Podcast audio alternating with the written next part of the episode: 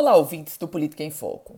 A governadora Fátima Bezerra, pré-candidata à reeleição, ela tem tentado de todas as formas e de todas as maneiras criar propaganda positiva sobre a sua gestão. Mas alguns fatos chamam muita atenção.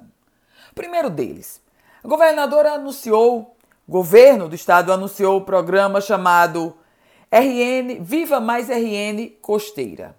O detalhe é que esse programa, eu já falava aqui para você há algumas semanas, ele não passou da primeira edição. O governo, para tentar justificar um programa de uma semana só, aí ele disse: não, foi o projeto piloto. E aí eu fui apurar um pouco mais.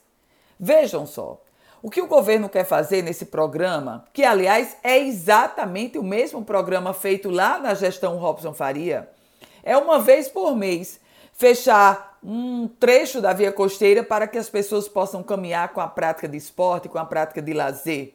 O detalhe é que o governo Fátima Bezerra quer fazer esse programa uma vez por mês. Mas na gestão passada, e já tem toda a expertise para isso, era toda semana.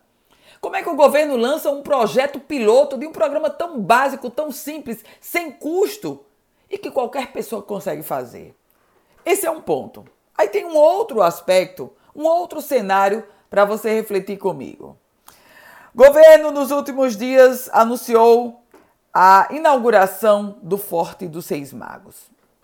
Ora, quando você imagina que a obra do Forte dos Seis Magos foi entregue e o governo divulgou isso como uma propaganda positiva, aí logo depois vem a informação: não, a obra foi entregue, mas o forte só será reaberto em dezembro. Afinal, qual é o conceito de obra e de projeto para a gestão Fátima Bezerra?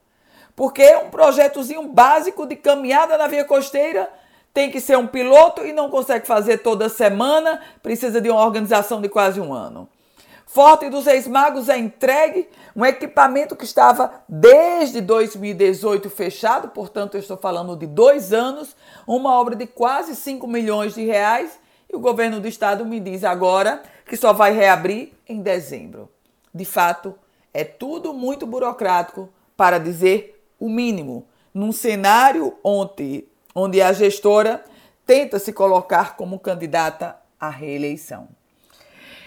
Eu volto com outras informações aqui no Política em Foco com Ana Ruth Dantas.